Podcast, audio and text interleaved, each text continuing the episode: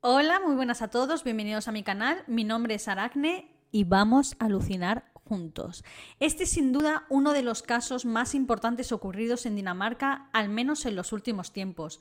No solo por la crudeza del crimen en sí, sino porque incluye a dos personas públicas y además el escenario del crimen es un escenario bastante, bastante atípico. Por un lado tenemos a la figura de Peter Madsen, un inventor, ingeniero, una especie de genio popular, ¿no? Y por el otro tenemos a la figura de Kim Walsh, una periodista galardonada con premios y reportajes alrededor de todo el mundo, trabajando en las mejores revistas y periódicos del mundo. La noche del 10 de agosto de 2017, ambos se sumergieron a bordo del submarino UC-3 Nautilus, creación del propio Peter Madsen. Pero solo uno de ellos resurgió con vida de las profundidades del mar. ¿Qué pasó allá abajo? Pues eso es lo que os voy a explicar en este vídeo, así que por favor acompañadme porque de verdad os va a volar la cabeza, en serio. Es un caso impresionante. Pero antes que nada, recordar suscribiros a este canal, activar la campanita si no la tenéis activada para que os notifique cada vez que subo nuevo vídeo y sobre todo darle a like y compartir mis vídeos, por favor. Compartiendo mis vídeos me ayudáis a llegar a más gente, obviamente. Y ya no me enrollo más, vamos con el vídeo.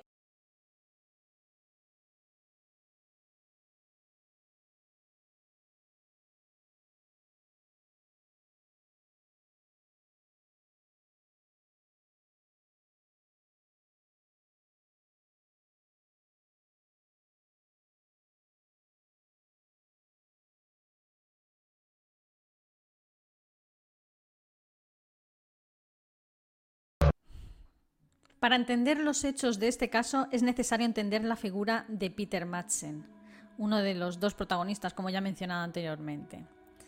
Peter Madsen nació el 12 de enero de 1971. Aunque no tenía estudios superiores, era una especie de genio. Era un inventor e ingeniero. Sí que es cierto que no tenía el título universitario de ingeniero, pero demostraba con sus dotes perfectamente que lo era. Tenía numerosos becarios trabajando con él, estudiantes de carreras universitarias que elegían realizar su tesis o trabajo de fin de carrera participando en el hangar y laboratorio de Madsen.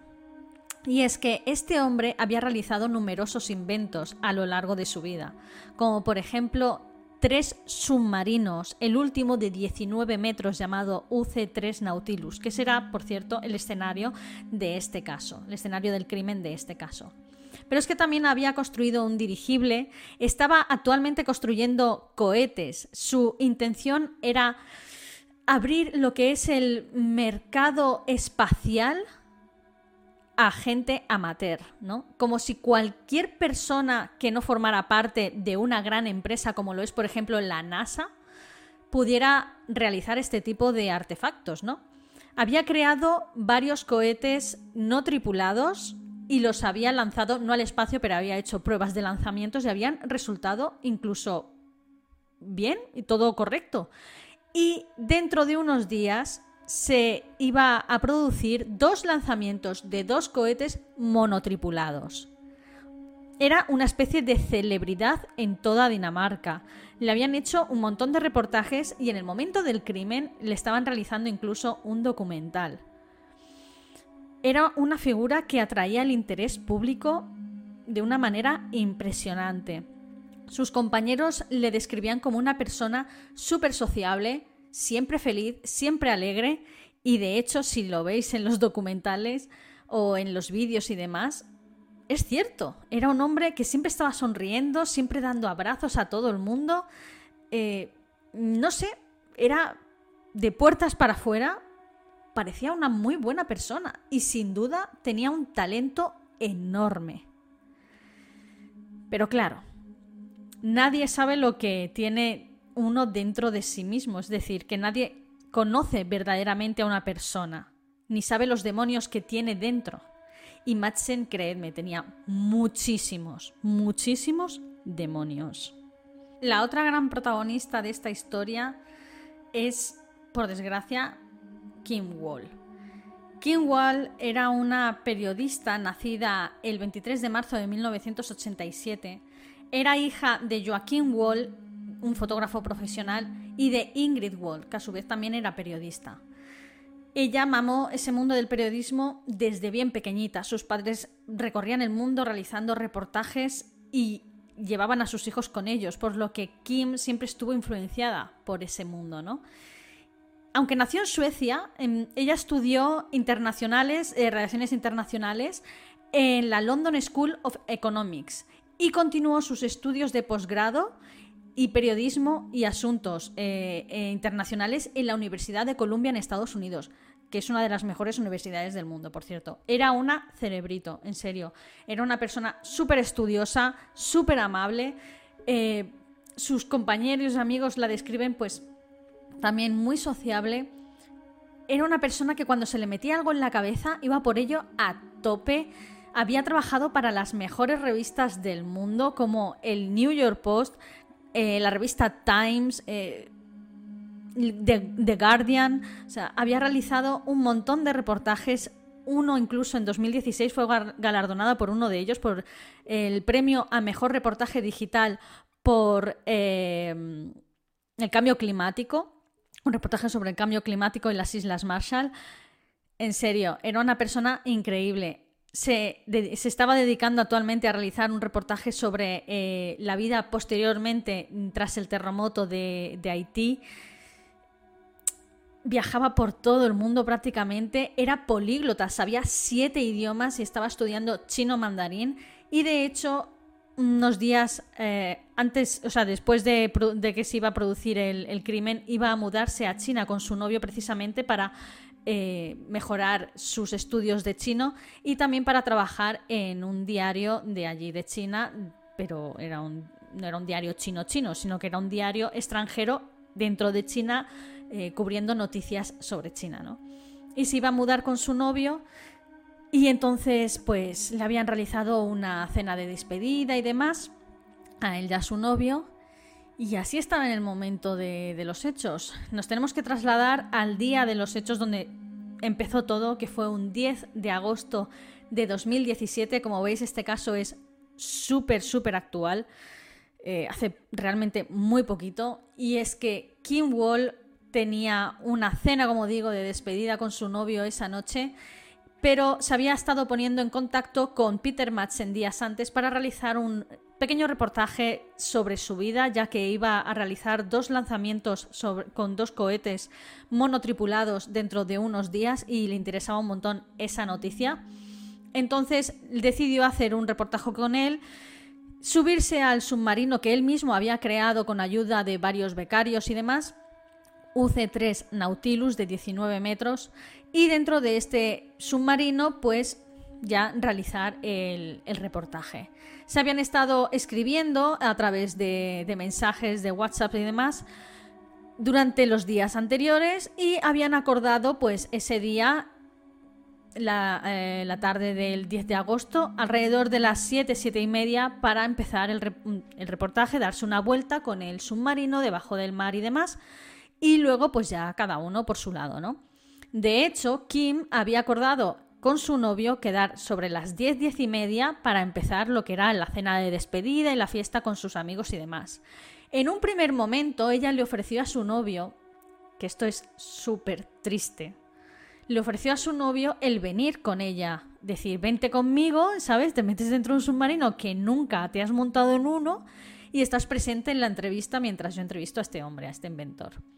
Pero él rechazó esto porque dijo, a ver, no, mejor no, mejor me quedo en casa, voy preparando la cena, voy preparando eh, toda la casa, la voy limpiando y tal, y mientras tú pues haces el, el, documental o la entrevista, lo que sea, y ya cuando vengas está todo listo.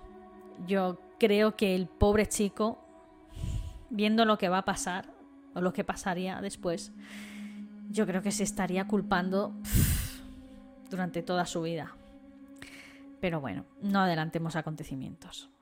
La tarde del 10 de agosto de 2017, alrededor de las 7 y media más o menos, Kingwall se presentó en el hangar de Peter Madsen, el cual estaba a su vez realizando también otra entrevista, otro reportaje que iba a ser un documental posteriormente. Y bueno, ya habían quedado allí para su cita, para subirse a bordo del Nautilus UC3, UC3 Nautilus, y empezar su, reportaje bajo el mar, ¿no? Entonces ambos se subieron, empezaron a, ir con el submarino, incluso una barca cercana les fotografió mientras estaban aún eh, a flote arriba con la esclusa abierta y demás, y esa fue la última foto de King Wall con vida. Tras eso se sumergieron debajo del mar y ya no se supo nada más. Alrededor de, un ratito, eh, eh, Kim, Wall mandaría tres mensajes de texto de WhatsApp a su novio, en los cuales ponía, eh, sigo viva, por cierto, ha traído galletas, te quiero. Y esas fueron mm, los últimos mensajes que enviaría a nadie.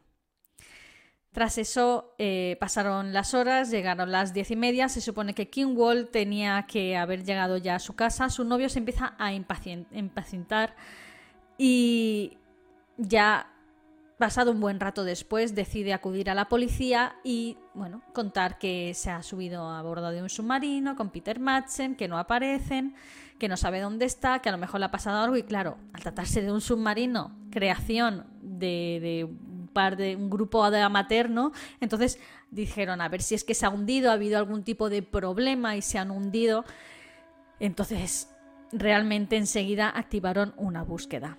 Ella no contestaba al móvil, Madsen tampoco respondía a las llamadas de emergencia que empezaron a lanzarle, empezaron a mandarle un montón de llamadas de emergencia no respondía a ninguna, el submarino estaba completamente desaparecido, sacaron helicópteros para sobrevolar la zona, eh, los guardacostas también sacaron sus barcos y demás, sus lanchas, no había ni rastro del UC-3 Nautilus, ni de Kim Wall, ni de Peter Madsen.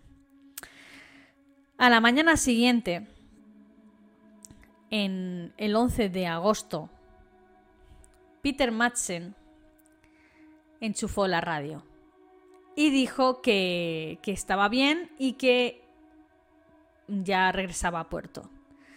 Una, esto fue alrededor de las diez y media de la mañana. Una media hora más o menos después, mandó otro mensaje diciendo que había un problema con las escotillas del Nautilus y que necesitaba una evacuación de urgencia. Entonces los servicios de emergencia, el, submarino estaba ya a flote, los servicios de emergencia se acercaron, él estaba arriba en la escotilla y poco a poco el Nautilus se iba hundiendo y hundiendo, hasta que finalmente tuvieron que rescatar a Peter Madsen. No había ni rastro de King Wall por ningún lado. Y fue allí mismo en el puerto donde le preguntaron, oye, ¿y King Wall? Y él dijo, bueno, pues la noche anterior a las diez y media la dejé allí en el puerto. Pero sin embargo, se, bueno, se lo llevaron al hospital para ver que estaba todo correcto y mientras eh, empezaron a revisar las imágenes del puerto, ¿no? Y no había ni rastro de King Wall y tampoco había rastro ni de que se habría acercado el submarino para dejar a nadie ni nada. Entonces, tras el del hospital, lógicamente lo llevaron a dependencias policiales para eh, interrogarle sobre el paradero de King Wall estaba ya desde un primer momento, lo consideraban como un muy posible asesino de King Wall, pero desde un primer momento. Él seguía con sus 13 de que había dejado a la chica en el puerto y que después de eso él se había sumergido otra vez debajo del mar durante toda la noche. Que claro que fue una de, mm, pero ¿por qué no llegaste? O sea, no regresaste al hangar, ¿por qué decidiste pasar toda la noche debajo del agua otra vez en el, en el, en el submarino? No tiene ningún sentido. La cuestión es que, claro, no tenían el escenario del crimen, que esto es algo súper inusual. El escenario del crimen estaba a 7 metros de profundidad debajo del mar, completamente hundido, lleno de agua Claro, la policía lo primero que piensa es necesitamos remolcar ese submarino porque haya pasado lo que haya pasado, si ha pasado, ha pasado ahí dentro. Por lo tanto, es la escena del crimen y tenemos que recoger lo que sea. deciden mandar un buque de estos que remolcan barcos y demás y consiguen sacar el submarino el 12 de agosto. Y lo que encontrarían allí, agüita. Cuando Madsen se entera de que por fin han remolcado el submarino y que van a proceder a analizar la posible escena del crimen, entonces cambia su declaración. Y dice que no dejó a Kim Wall en el puerto a las diez y media, o sorpresa ya lo sabíamos, sino que hubo un accidente a bordo y Kim Wall murió pues a causa de un accidente.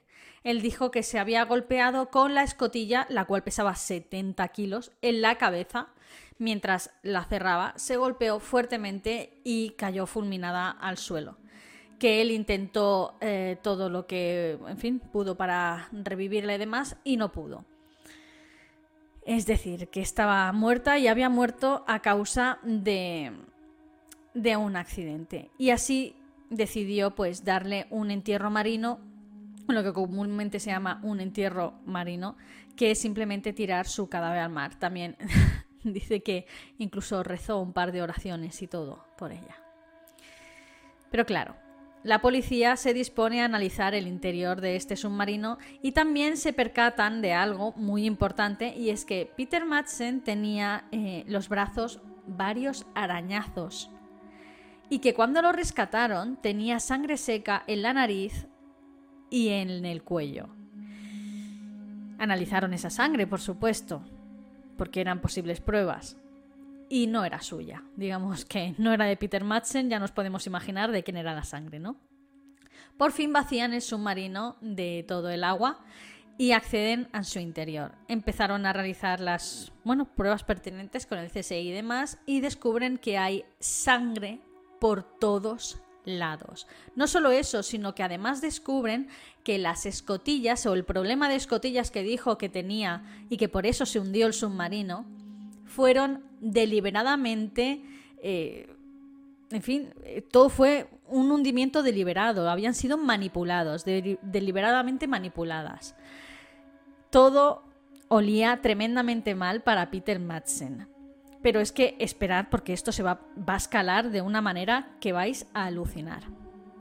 Unos días más tarde, concretamente el 21 de agosto, un ciclista hallaría en la orilla un torso humano. Las autoridades se trasladaron y mm, pues lógicamente empezaron las pruebas de ADN para analizar este torso y dos días después dieron eh, positivas con King Wall. El forense analizó este torso, el cual pues no tenía ni extremidades ni cabeza, y descubrió que había sido apuñalado durante muchísimas veces en la zona de los pulmones con la intención de que soltara todo el aire, de que todos los pulmones soltaran todo el aire y así se sumergiera. Pero no solo eso, sino que en la zona, y esto es muy fuerte, en la zona vaginal encontró numerosas heridas, tanto externas como, como, internas, producidas por un objeto punzante como un destornillador y también puñaladas. Y ahí no acaba la cosa. Tras el hallazgo de este torso, los servicios de búsqueda se pusieron a saco a buscar el resto del cuerpo y el 6 de octubre dos buzos encontraron varias bolsas en la bahía de Coge. Coge, no sé, no sé pronunciar el danés, lo siento. Dentro hallarían, dentro de estas bolsas hallarían eh, ropa de Kim, eh, las piernas y en la otra bolsa hallarían la cabeza y un cuchillo. También encontraron eh, pues barras de metal, objetos de metal muy pesados dentro de las bolsas que habían sido usados como lastre para hundir estas bolsas al fondo del mar y que así no reflotaran. Al realizar la autopsia de la cabeza determinaron que no presentaba ningún tipo de traumatismo ni exterior ni interior. Por lo tanto, la teoría o, en fin, la declaración de Peter Madsen de que se había golpeado la cabeza con la escotilla no tenía absolutamente ningún sentido. El 30 de octubre, Madsen vuelve a declarar y, por supuesto, cambia, cambia, su declaración completamente. Por lo visto, Kim ya no se había golpeado la cabeza con la escotilla del submarino, sino que esta vez había muerto por intoxicación de monóxido de carbono.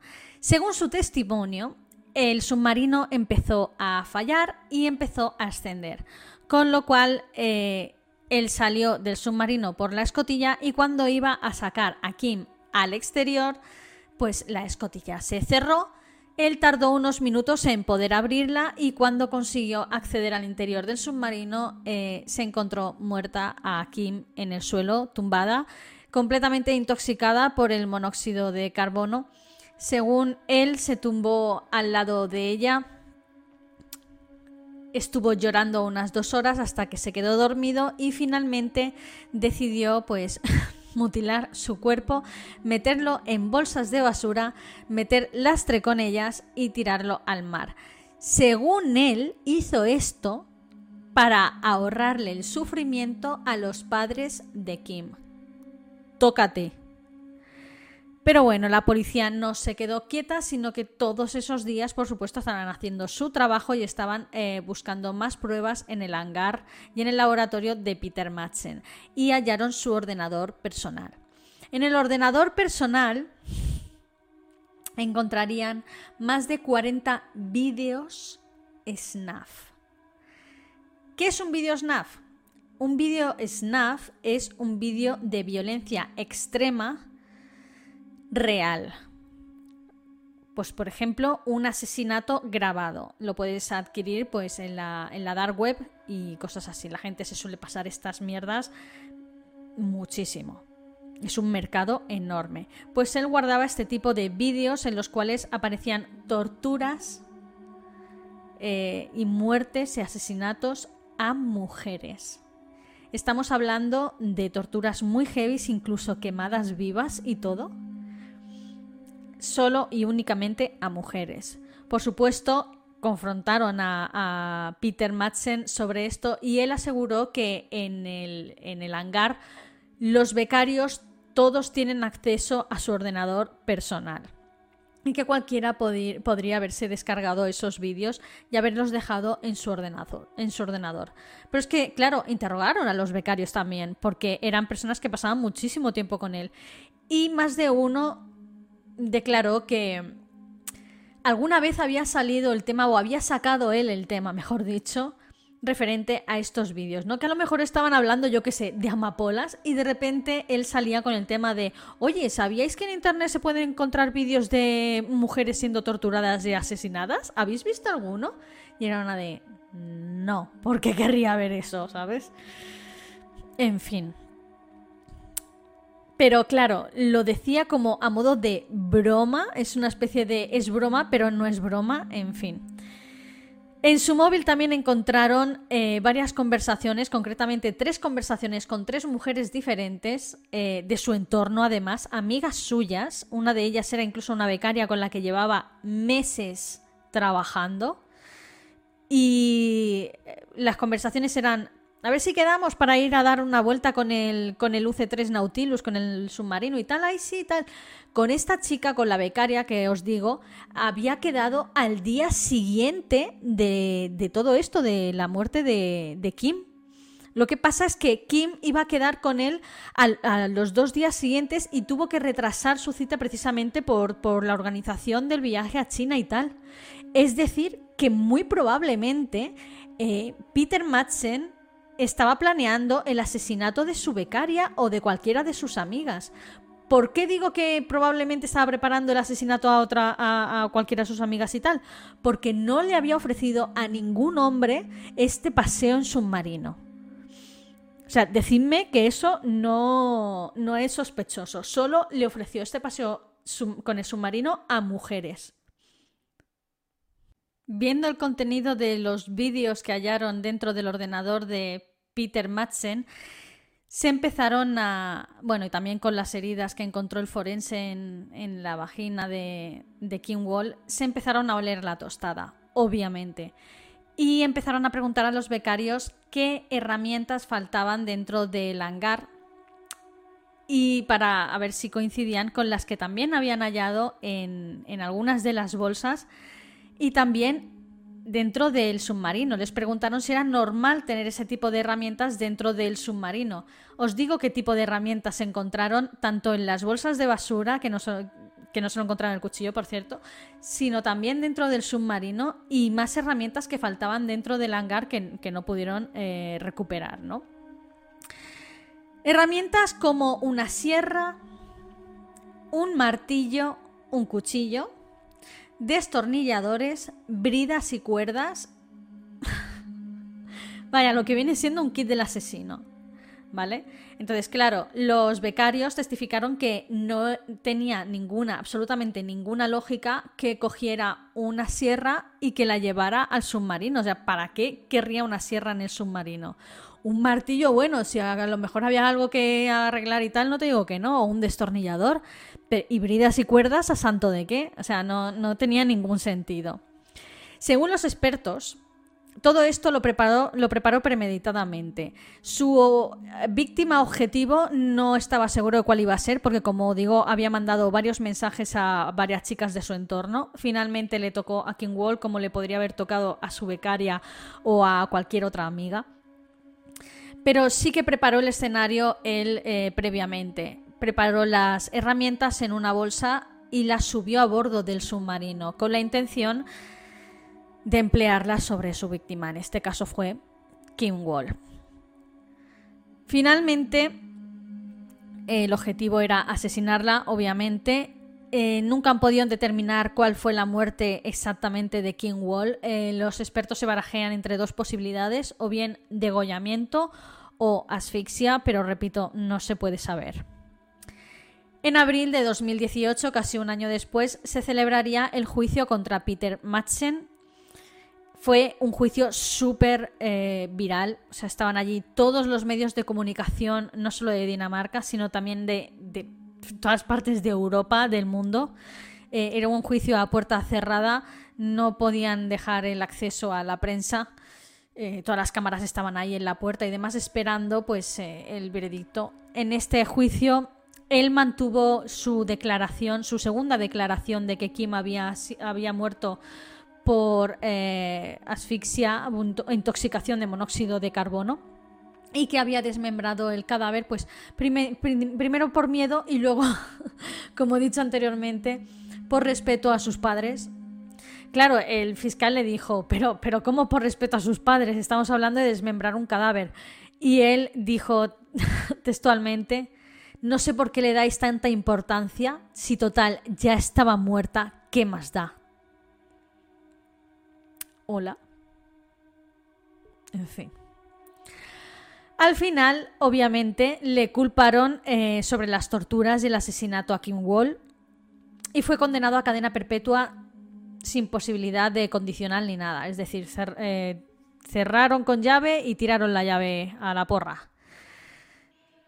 Los padres de Kim Wall, eh, tras el juicio, crearon una fundación eh, con la intención de ayudar a costear los estudios y trabajos de los estudiantes de periodistas y otros periodistas. A esta fundación la llamaron Fundación King Wall. Pero aquí no acaba todo, ya que el fiscal, tras este caso tan particular, decidió investigar otro tipo de casos ocurridos también en la misma zona, por si acaso había algún tipo de eh, coincidencia. Y bingo, Resulta que en 1986 una turista japonesa, Kazuko Toyonara, de 22 años, desapareció y posteriormente fue hallada muerta en unas condiciones tremendamente similares a las condiciones en las que se halló Kim Wall, es decir, mutilada y torturada. Por aquel entonces, eh, Peter Madsen tendría uno, tenía unos 15 años intentaron, eh, bueno, reabrieron el caso, intentaron eh, hallar pruebas que lo relacionaron con este caso, pero desgraciadamente pues no pudieron encontrar ninguna, eh, ya que pues había pasado mucho tiempo y bueno, toda investigación de un caso frío es extremadamente difícil. pero no es muy descabellada la teoría de que pudiera ser él. Ya sé que solo tenía 15 años y que muchos de vosotros podéis pensar que era muy joven, ¿no? Para realizar algo tan tremendamente horrible. Bueno, tenéis que tener en cuenta que en una persona como él, que claramente tenía rasgos psicopáticos, eh, suelen manifestarse durante la adolescencia y el despertar sexual de, de, una persona que también se produce en la adolescencia, lógicamente, alrededor de los 15 años. Entonces no es descartable. De ahí a que lo hiciera él, por el momento, pues no se han hallado pruebas suficientes para poderle inculpar de dicho asesinato que, por cierto, sigue abierto.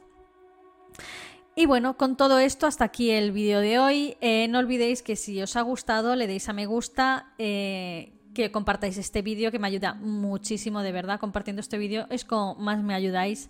Activéis la campanita ya que os avisa cada vez que subo vídeo. Y nos vemos eh, en el próximo vídeo. Adiós.